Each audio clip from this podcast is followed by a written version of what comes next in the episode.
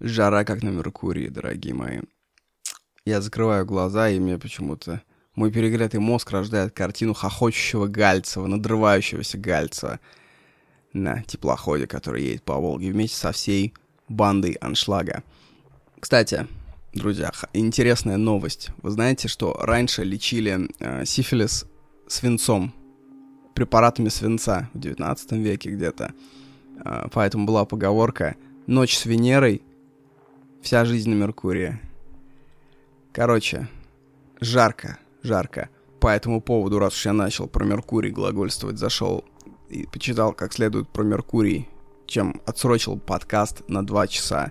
Короче, прикол Меркурия главный в том, что температура там колеблется ночью минус 173, днем плюс 427. Если кто любит контрастную баню, друзья, у меня настроение такое, знаете, апокалиптическое. Потому что любой, кто ведет блог, короче, в интернете, к нему рано или поздно приходят так называемые библейские угрожатели.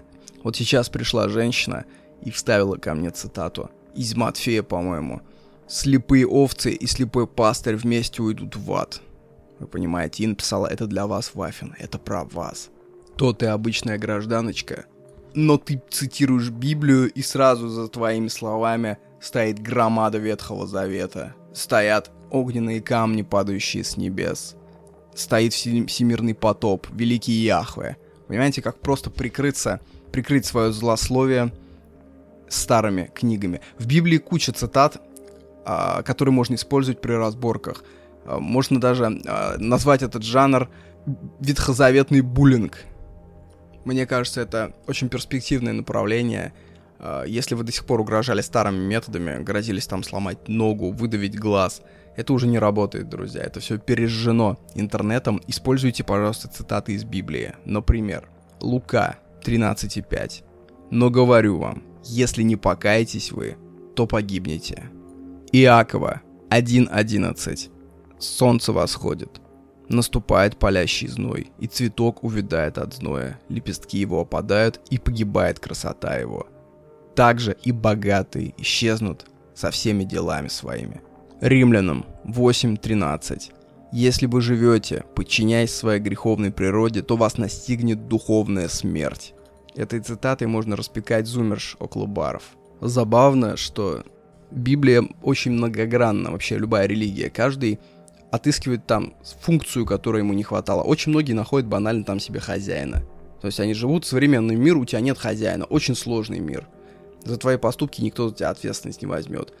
А тут ты принимаешь себе господина, чтишь его, и взамен получаешь благо после смерти. Этим разрешается парадокс, казалось бы. Почему бывшие комсомолки и сталинистки так падки на скуфью? А, потому что, когда вместо Сталина восходит Иисус, это логично. Кто-то должен заменить место коммунистической партии Советского Союза. А кто это уже вторично? Именно поэтому в тоталитарных странах религия это не очень популярна. Если вы вспомните по-настоящему страну, типа Северной Кореи, давайте возьмем на бывшую оскоменную страну, там религии как таковой нет, потому что там прекрасно роль а, хозяина заменяет себе партия. А некоторые используют Библию как свод законов, по которым живут. Свод законов это замечательная штука. Если нет твердого закона, который исполняется, человек охватывает дисфория, злоба потому что он видит зло, он видит, что зло ненаказуемо, и он э, видит, что зло эффективно, а зло всегда более эффективно, чем добро, как сорная трава эффективнее любых цветов. И он допускает злобу в себя. Он видит, что это лучшая стратегия, он пускает в себя злобу, но при этом человек изначально, он же не склонен к злобе. И получается, он берет этот кипяток внутри себя и постоянно шпарится о него. Поэтому без работающих законов наступает моральная деградация человека. Но бывают случаи, когда Библия, в частности, религия вообще, бустит хорошее в человеке. Расскажу историю личную из детства. На даче, где я проводил время в начале нулевых, сколотилась у нас одна, можно сказать, гоп-компания. Мы гоняли на великах, Забавно, что родители запрещали нам купаться, мы были прям очень маленькими. И мы делали как? Мы купались на Волге, жарким днем ехали обратно, и чтобы высохли трусы, мы просто надевали трусы на руль.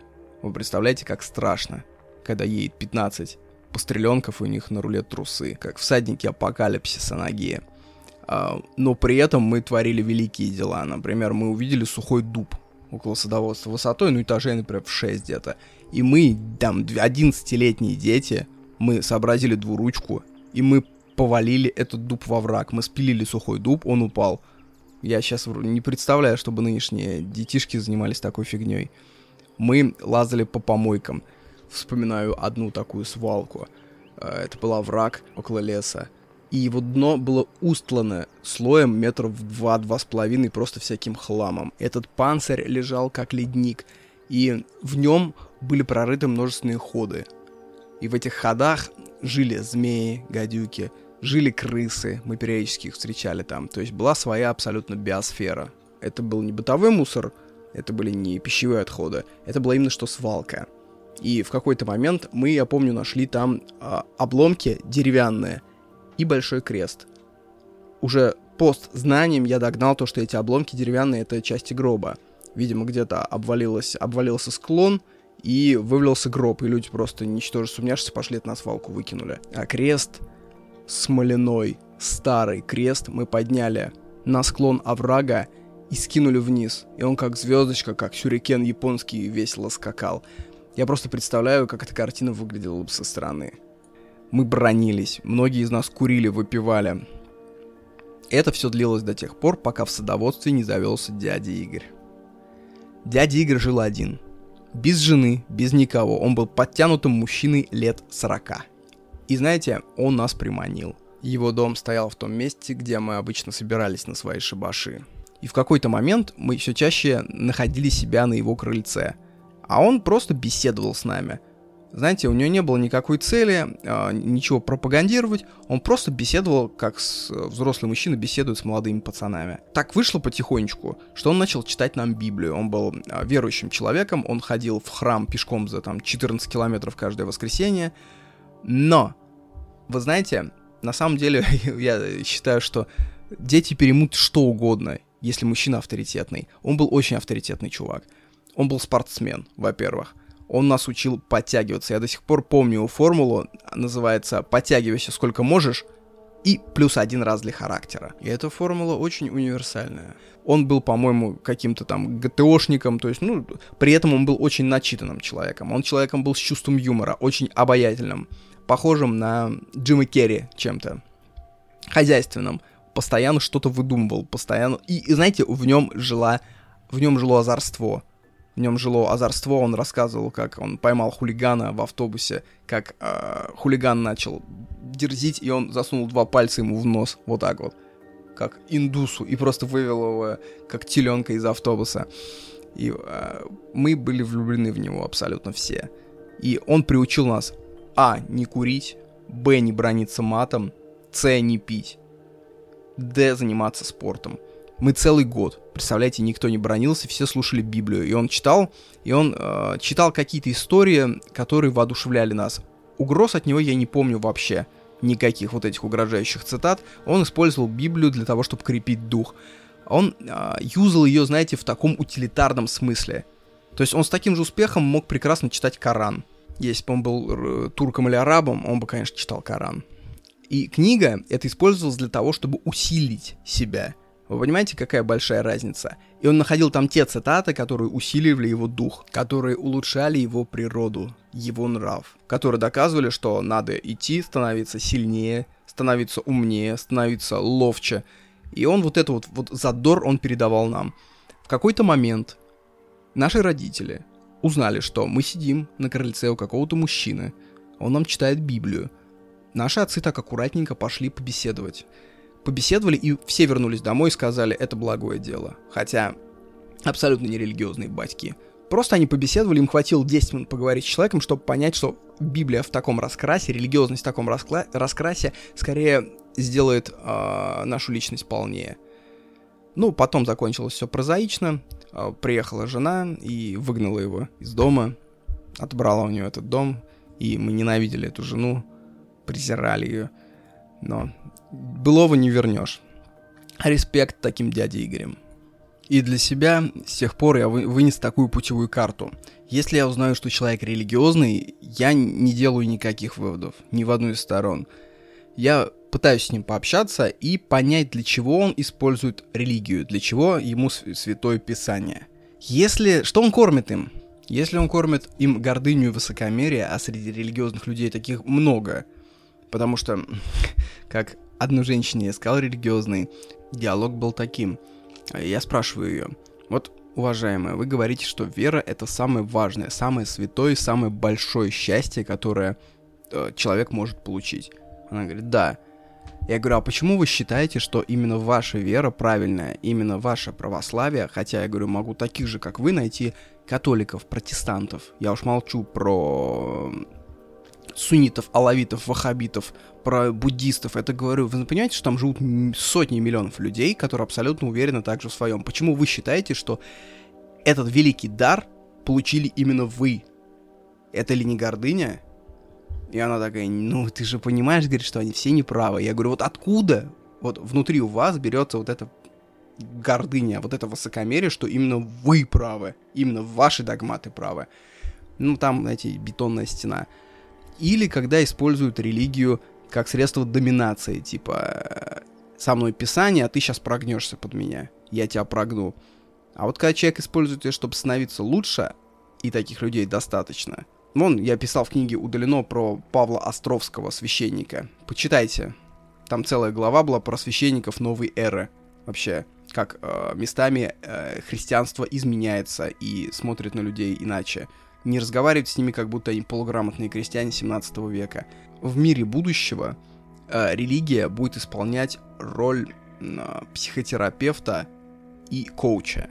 Как бы это ни звучало, возможно, для кого-то оскорбительно, эти две роли. Первое — лечить страждущего. Второе — растить в человеке добро и силу. И вот, вот, вот на стыке вот этих двух будет действовать религия. А та, которая не будет действовать, она умрет. Плавно иссякнет. Вообще интересно наблюдать, как наш мир создается не резко рывком, а он как плавящаяся пластмасса, которую жгут на огне и которая капает, капает и капая создает разные рельефы. Взять тот же Париж, например.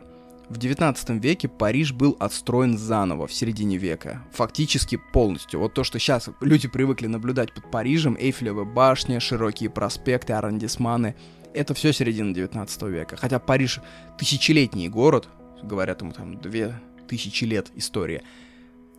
От старого Парижа фактически осталось очень мало – если мы разговариваем про французскую революцию, то вот термин этот баррикады, откуда он вообще взялся? Казалось бы, ну если ты, вы живете, например, в Петербурге, попробуйте перегородить баррикадами Невский проспект или какую-нибудь улицу, советскую, любую. Все советские улицы, они наследие модерна, то есть они широкие, они прямые.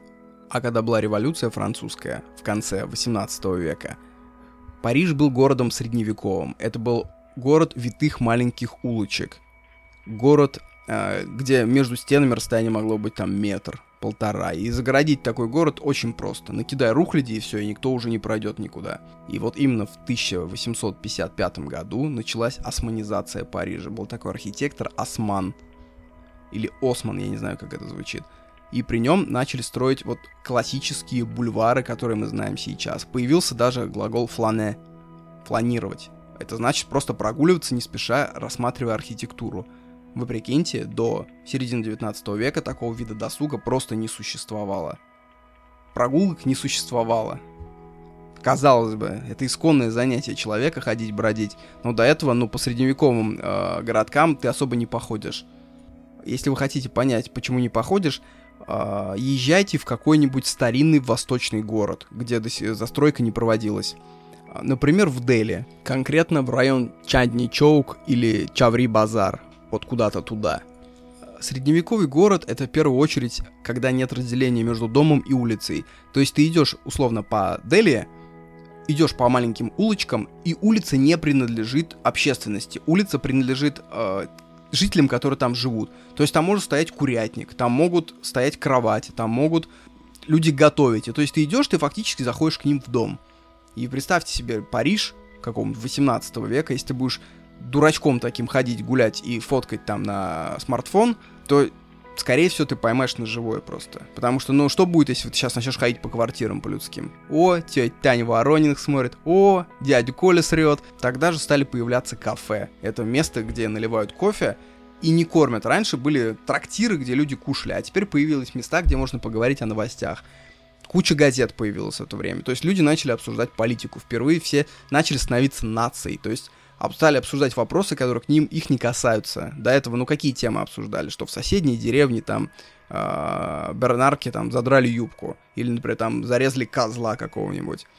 А сейчас обсуждать, какая форма правления лучше, республика или империя. Так что традиция сидеть в кафе и общаться, которая сейчас вот на этом держится все первые свидания в мире – это все появилось опять-таки в середине 19 века. Накапало, понимаете, потихонечку. Тогда же рождается то, что называется полусветом. То есть свет — это аристократия, военная. Полусвет — это люди незнатные, но сделавшие себя сами. Причем очень странными методами. Это не какие-то там ученые, это не публицисты, это в первую очередь а, разбогатевшие нуориши, и это бывшие проститутки. Была такая история про графиню де Луан. То есть она начинала, она родилась в бедном квартале, мыла бутылки из-под шампанского и э, поступила, собственно, в салон, в проститутошную. И принимала просто у себя клиентов, то есть как обычная индивидуалка. И потихоньку, видимо, у нее были какие-то к этому таланты, она нашла себе любовника из э, света, какого-нибудь графишку. Потом плавно она перетекла к нему в особняк. Она стала его содержанкой. И так вот она сделала свою женскую карьеру до тех пор, пока у нее не появился целый салон. Вы понимаете, который посещали Теофиль Готье, Иван Тургенев, между прочим. То есть все эти записки охотника, то есть он одним, э, одной рукой пишет Хори Калиныч или Ася, а второй рукой он фистингует э, в парижском салоне девиц полусвета. И эта самая Де Луан стала настоящей селебой, если говорить на нынешнюю валюту. Это, грубо говоря, любая из инстаблогерш. Появилась традиция выбиваться из грязи в князя. Э, вот взять, например, там Инстаграм, какую-нибудь Елену Бушину, помните такую из Дома 2? Оказывается, у нее там полтора миллиона подписчиков сейчас, и она писала какой-то пост рассудительный, и она такая, вы знаете, я еще думаю, вакцинироваться или нет, э, как бы размышляю, и все такие, да, Елена, вот расскажите, пожалуйста, вот свое мнение, стоит ли вакцинироваться. Вы понимаете, это же на самом деле сюр. То есть это же ну, какая-то девчонка с района из Екатеринбурга, но ее слушают больше, чем слушают, возможно, сертифицированных медиков. И эта вся традиция, она пошла вся из 19 века в Париже. И плавно она перекатилась в провинции, типа там США, России. Или помните историю про Настю Рыбку, а, которая с Дерипаской тусила на яхте? Человек, который не любит историю, ему кажется, о темпора, о морес, бля. А на самом деле это просто продолжение французской революции. Это просто та же самая история, когда содержанка и проститутка потихоньку начинают выбиваться в люди. В этот же конвертик положите историю э, Шурыгиной. Я уверен, что у всех современных трендов можно найти прапрабабушку именно в 19 веке. Взять тоже, например, инфо-цыганство – у меня нет YouTube премиум, я его как-то отключил в приступе скупости, и поэтому иногда мне, когда я смотрю YouTube, вставляют рекламу. И очень много в последнее время стало появляться э, активных молодых людей, которые сходу говорят очень громким, псевдопоставленным голосом, глядя прямо в камеру. И, наверное, мой мозг, как нейросеть любая, имеет такую насмотренность, что я сразу ставлю Тавро. Ага, инфо-цыган я решил разобраться, по каким принципам я вообще сразу улавливаю буквально за там 5 секунд видео, э, что это инфо-цыган, а не просто человек. Во-первых, да, псевдопоставленный голос. Вот это вот не просто, когда ты говоришь «до свидания», а «до свидания». Не «всем привет», а «всем привет». Вот эта вот суета, знаете, суета сразу начинается вся в кадре. И второе — это жестикуляция. Как бы инфо-цыганам объяснить то, что э, у русских вообще нет культуры жестикуляции. И у американцев она есть, у итальянцев она великолепно развита. Если ты э, мимикрируешь под какую-то культуру, тебе надо, тебе надо озаботиться вопросом правдоподобности. У русских жестикуляция в редком случае помогает пояснить свою мысль. Инфо-цыгане же жестикулируют как-то хаотически, как будто у них приступ истерики. Они машут руками во все стороны. То есть это очень сильно э, скрадывает внимание, во-первых. И во-вторых, мне кажется, это выплескивается, знаете, реализуется кинетическая энергия пиздежа внутри. у каждого инфо-цыгана он прекрасно понимает, что он делает гадость какую-то мерзкую. Внутри где-то все это спрятано, понимание. И вот это лазуритовое ядро, оно пульсирует как квазар и выделяет очень много энергии. Ему нужно куда-то ее утилизировать. И вот, мне кажется, он начинает жестикулировать активно. Будь я инфо-цыганом, я бы в первую очередь скачал бы, наверное, несколько десятков часов видео разных убедительных русских мужиков исконных. Например, Жириновского. Он когда-то был очень убедительным. Разных воров, разных э, актеров, типа э, Безрукова, например. Безруков очень убедителен. Э, Домогарова можно посмотреть, друзья, как следует. Никол... Э, Балуева обязательно. На Балуеве вообще держится вся провинция, мне кажется, он крепит ее. И я бы просто запустил бы это фоном и смотрел бы, смотрел, смотрел и впитывал бы, как эти люди становятся убедительными. Второй признак инфо-цыганства — это подкачивание слов. Например, я имею опыт торговли на Нью-Йоркской фондовой бирже. Звучит очень солидно, да, потому что слово Нью-Йорк, оно в сознании русского человека имеет привкус столичности. А на самом деле, что такое иметь опыт торговли на Нью-Йоркской фондовой бирже? Ну, я могу зарегистрироваться там, поторговать на там 10 тысяч рублей. Это ничего, собственно, сложного нет. Это то же самое, что зарегистрироваться на каком-нибудь а, фриланс-сайте от Desk — урвать какой-нибудь заказ на 15 долларов, поконкурировав с индусами, и написать «имел опыт работы на международных компаниях». То есть ты, будучи инфо-цыганом, ты не можешь использовать простые слова. Ты должен постоянно их подкачивать, как насосиком велосипедным, чтобы они казались больше. Громоздкость речи возникает. И вот тут я бы хотел по этому поводу посоветовать одну хорошую книжонку. Называется «Краткая история быта и повседневности». Я ссылку, как обычно, приложу к описанию, где бы вы не слушали это аудио, в описании будет ссылка на эту книгу. Например, уединенность. Вы знаете вообще, как появилось понятие личное пространство? Ты открываешь дневники какого-нибудь там 16-17 веков и читаешь э, о том, как хозяин спит с женой, со всеми вытекающими и втекающими, а буквально в двух метрах от него лежат э, его дочери на кровати. Это все в одной комнате. А в, и в его ногах лежит шкура, и там спит слуга. То есть это считается абсолютной нормой. В баню тоже ходили всем миром. Слуги, дочери, тетушки, конюхи, приживалы, собачонки, попугайчики. Теперь понимаете, откуда столько много эксгибиционистов? Это же в нашей природе лежит буквально. То, что мы сейчас делаем свои всякие интимные дела по разным закуткам, это скорее не норма человеческая. Представьте себе дом какого-нибудь 12 века в Англии – Дома все тогда были одноэтажные. По той простой причине, что очаг, которым все отапливалось, он выглядел по сути как костер посреди комнаты. Не было никаких дымоходов.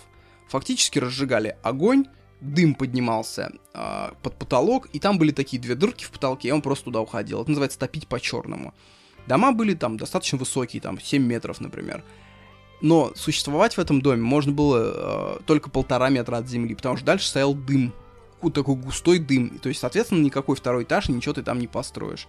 Соответственно, все спали в одном месте, э, в одном помещении.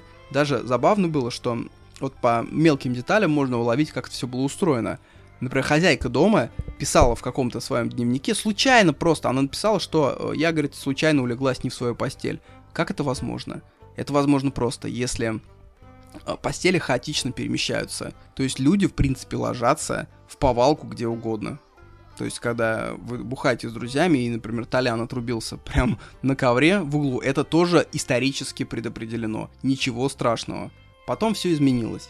Изобрели кирпич особой формации и начали строить очаги с дымоходом. К чему это привело? То, что дым больше не копился во втором, на верхнем ярусе.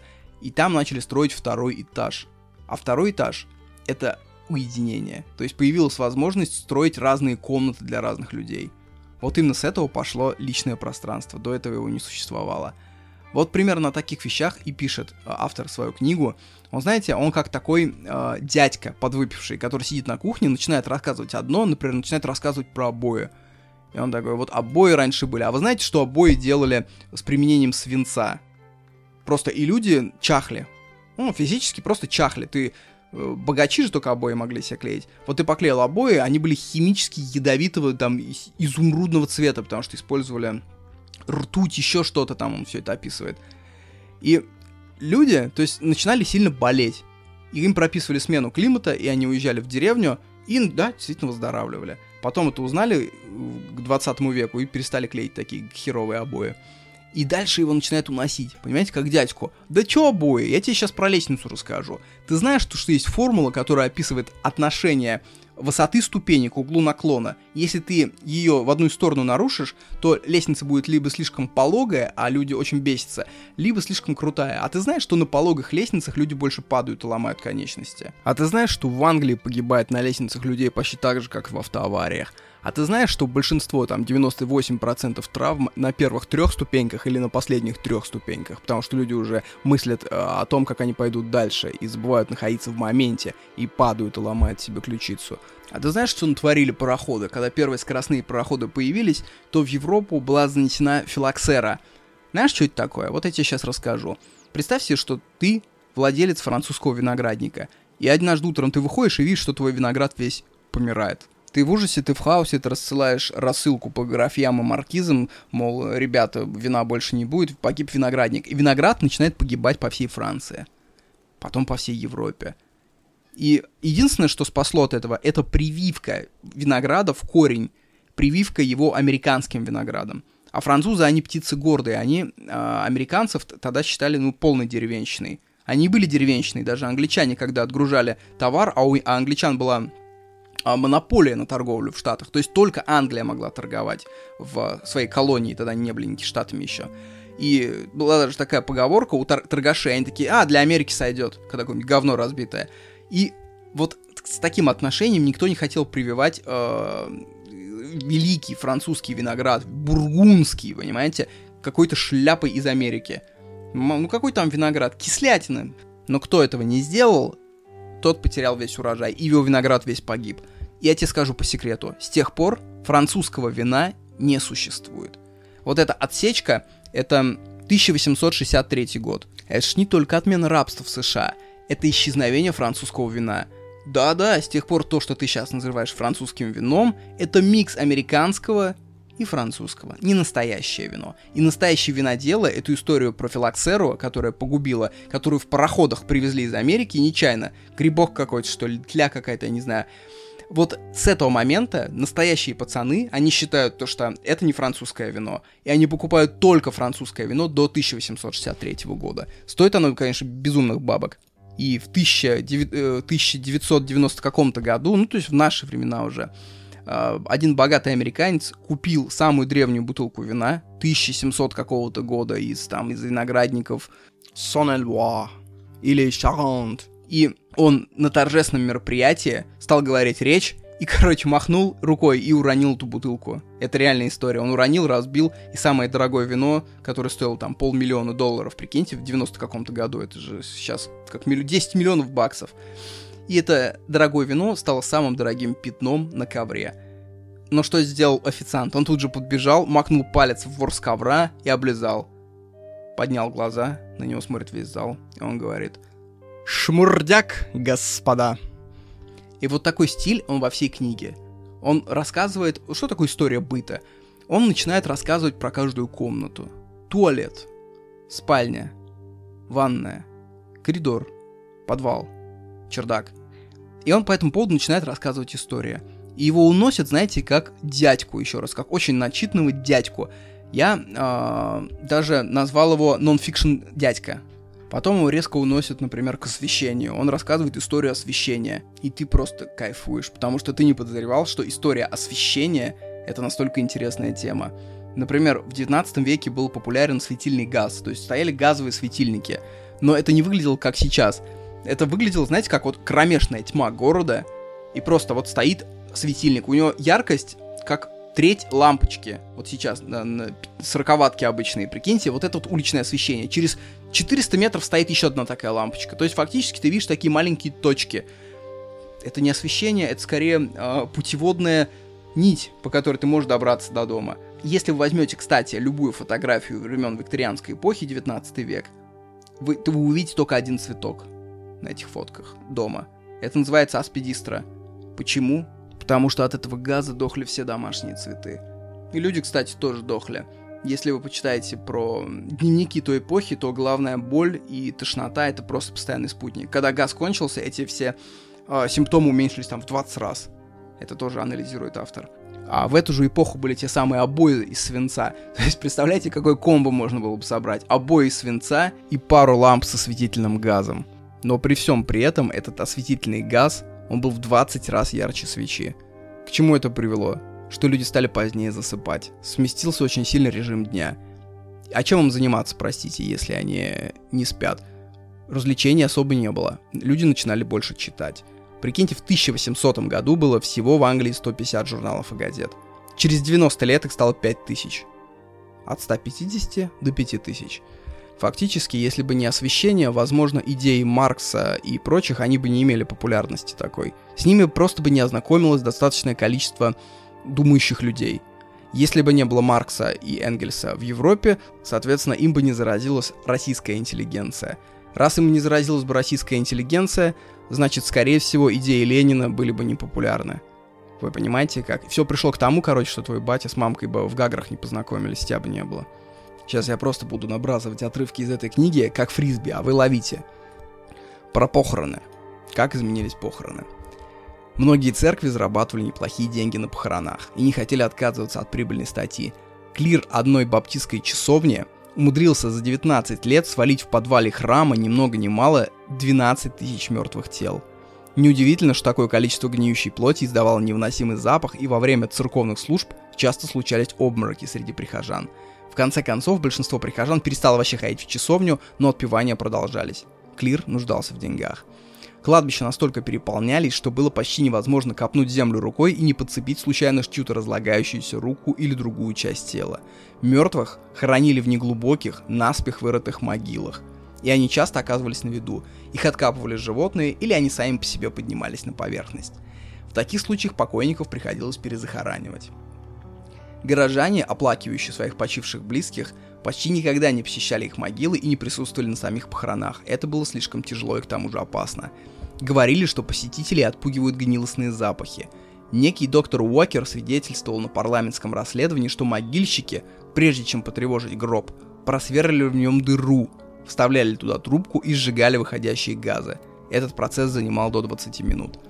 Доктор Уокер лично знал одного человека, который пренебрег этой мерой безопасности и тут же упал, сраженный словно пушечным ядром, отравленный газами из свежей могилы. Если вдохнуть этот газ, не смешанный с атмосферным воздухом, наступит мгновенная смерть, подтвердил комитет. Хотя даже смешанный с воздухом, он приводит к тяжелым заболеваниям, обычно оканчивающимся смертью. Вплоть до конца века медицинский журнал Lancet время от времени публиковал статьи о людях, которые отравились плохим воздухом, навещая могилы усопших.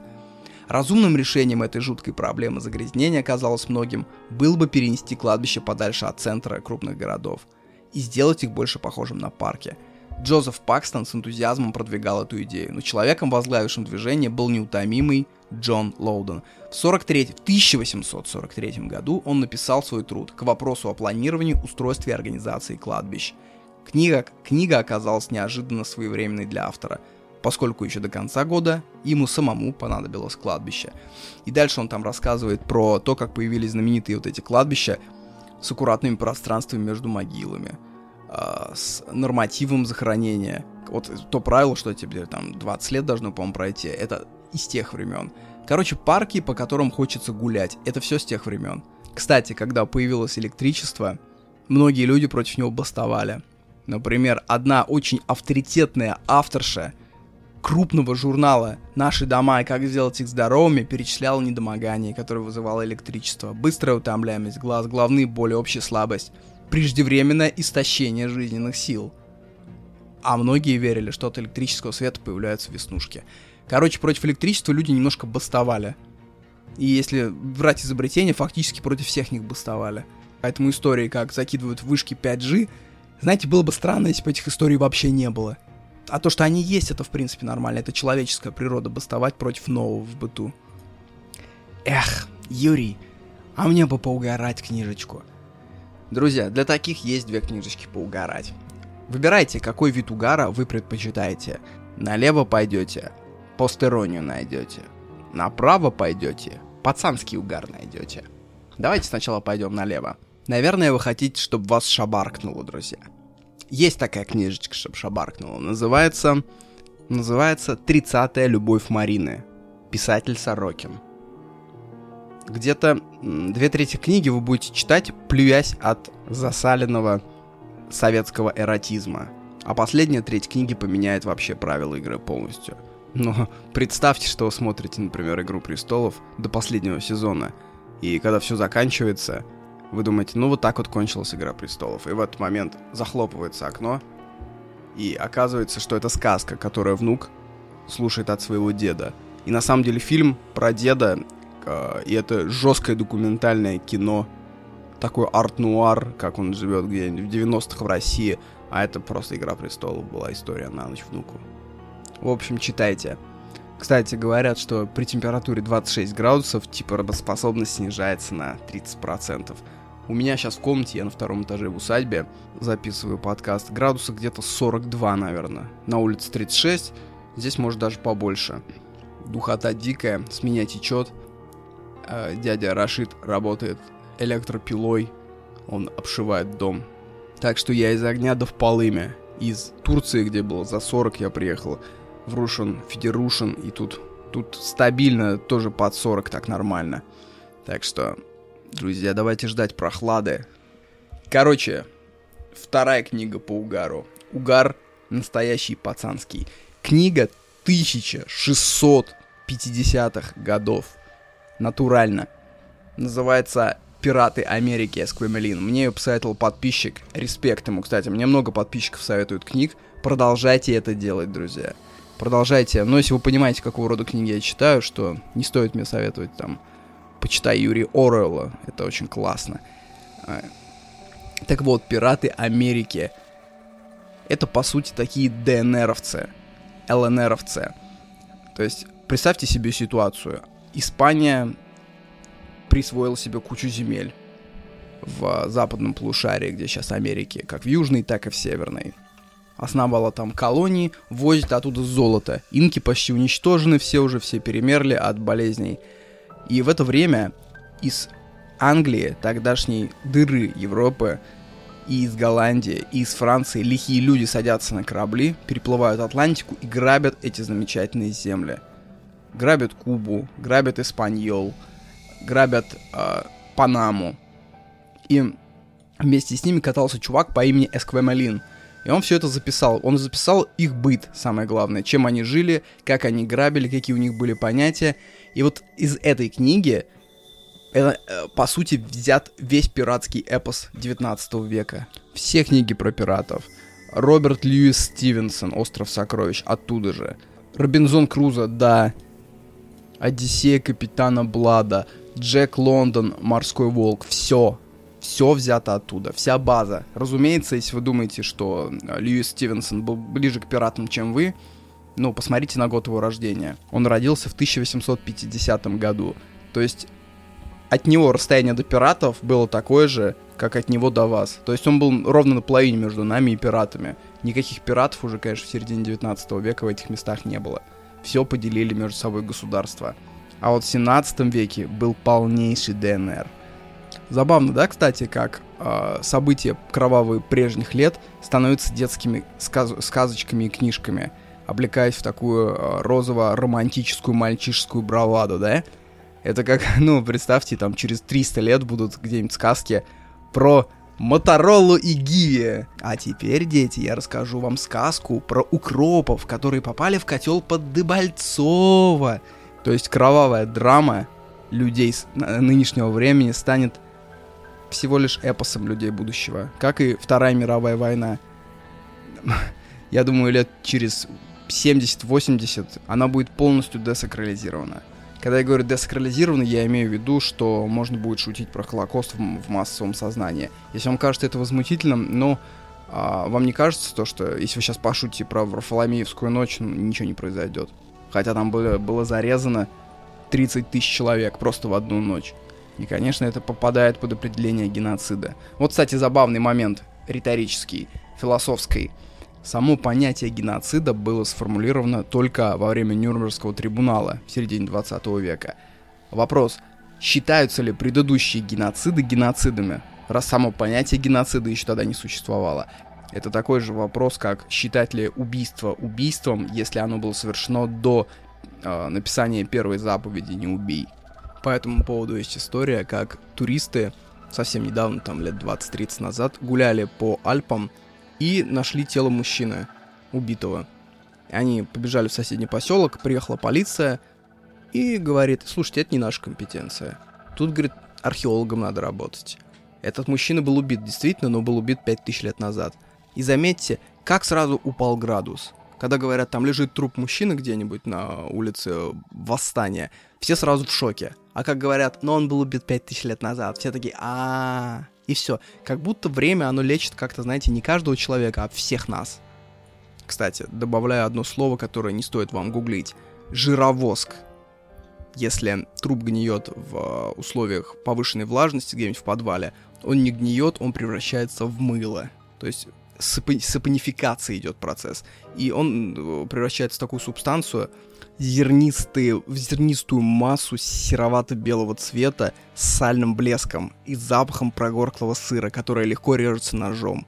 В 19 веке один врач, лектор, э, сделал из этого жировоска свечу и использовал их, эти свечи для освещения помещения, где читал лекцию о результатах вскрытия. Вот это стиль. Какая же гадость этот ваш жировоск. И вот любопытный факт. Эти разбойники, плавающие в южных морях, были не просто разбойниками. Испания тогда не была в состоянии войны с Англией. То есть английская корона говорила, парни, мы не воюем. Эти пираты просто жалкое отребье. Я не знаю, то, что они англичане, ну, не знаю, убейте их, поймайте, повесьте. Испанцы так и делали, кстати. А, но, когда такие знаменитые пираты, как Морган, который грабил, знаете, с размахом. Он с музыкой грабил. Он в какой-то момент ввел э, флот, в, по-моему, 50-60 кораблей, с ним 5000 пиратов. Это целая флотилия. Он просто повел и захватил Панаму, целое, целую страну, государство. Всю разграбил, всех изнасиловал, поубивал. Э, то есть мужчина жил просто мечтой. И этот Морган, когда он приехал э, в Англию, он, не, его не повесили за разбой, его повели на аудиенцию – к тогдашнему монарху. И он приехал обратно в э, Южные моря, и он стал губернатором одной из областей. Губернатором Ямайки, если конкретно. Вы представляете, как хитро? По факту они не поддерживают разбойников, но на самом деле это свои пацаны. Это наши сукины дети, как говорится. Я вам хочу сейчас зачитать скриншотов из этой книги.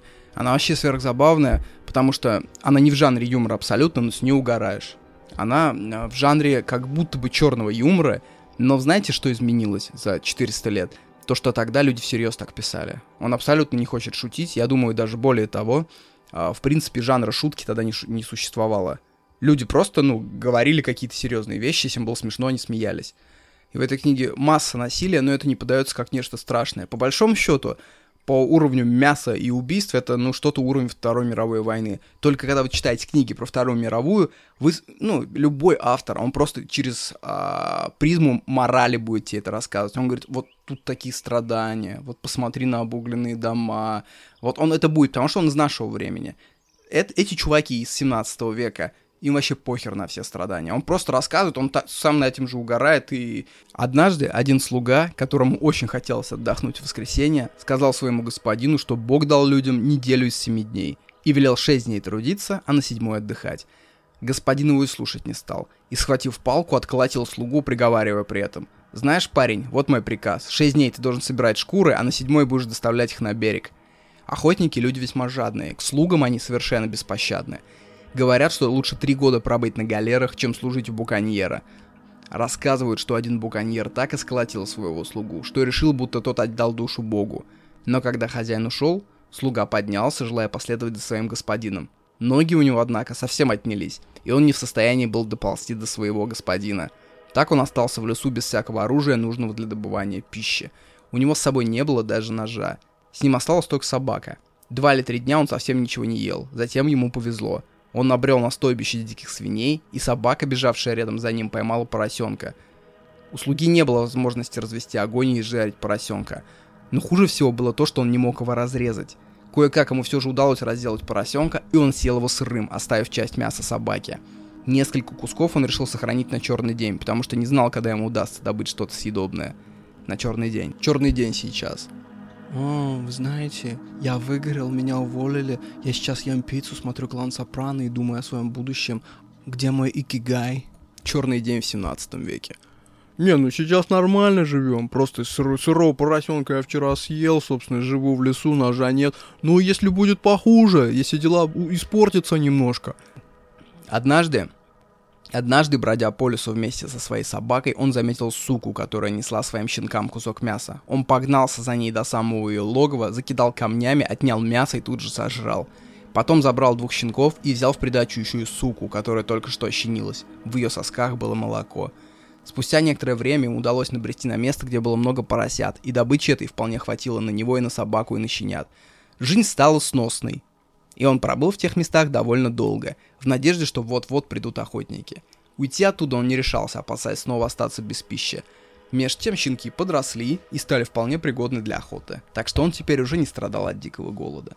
А вот ножа у него не было. Большей беды трудно себе вообразить, ведь ему нечем было разделывать добычу. Если его собаки настигали дичь, ему приходилось ждать, пока они не прогрызут шкуру, а затем он уже разрывал тушу руками. Мясо он ел с наслаждением, как наилучший деликатес. Он вел подобное существование месяцев 14, пока неожиданно не наткнулся на буконьеров.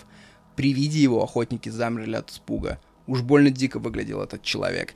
Косматый и грязный, он прикрывал тело лишь куском древесной коры.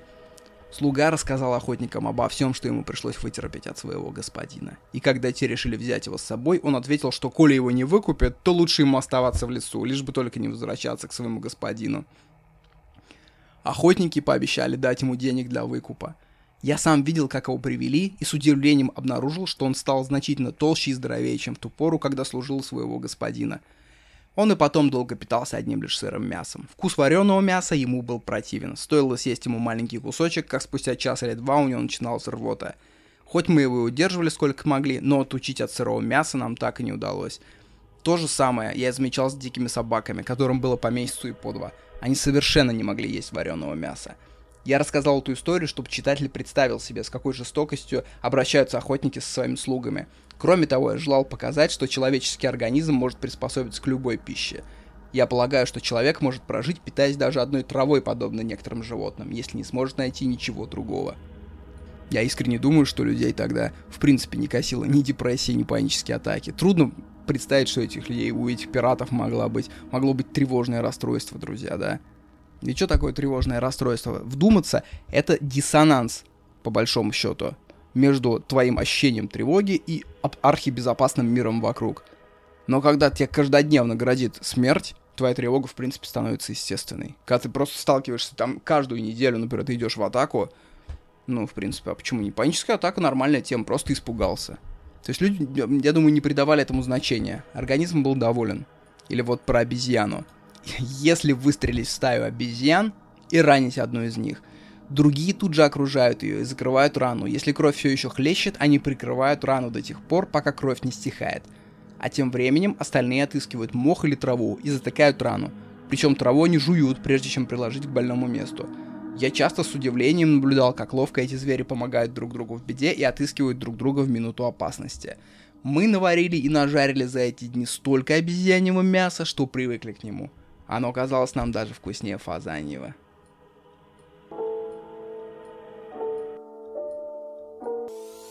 На моем камзоле нашивка Вест-Индии, слышь Ебашу гринго и астрофейный булавы с крыш. Слышь, мышь, мы тут рулим На разваленных панам и пируем Погибаем с дукаты, чем дорожим? Ведь Карл подкидывает нам бердыши.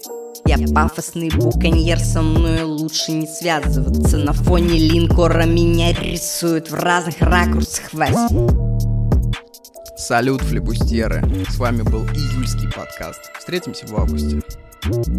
Дал бог глазки, даст и книжки.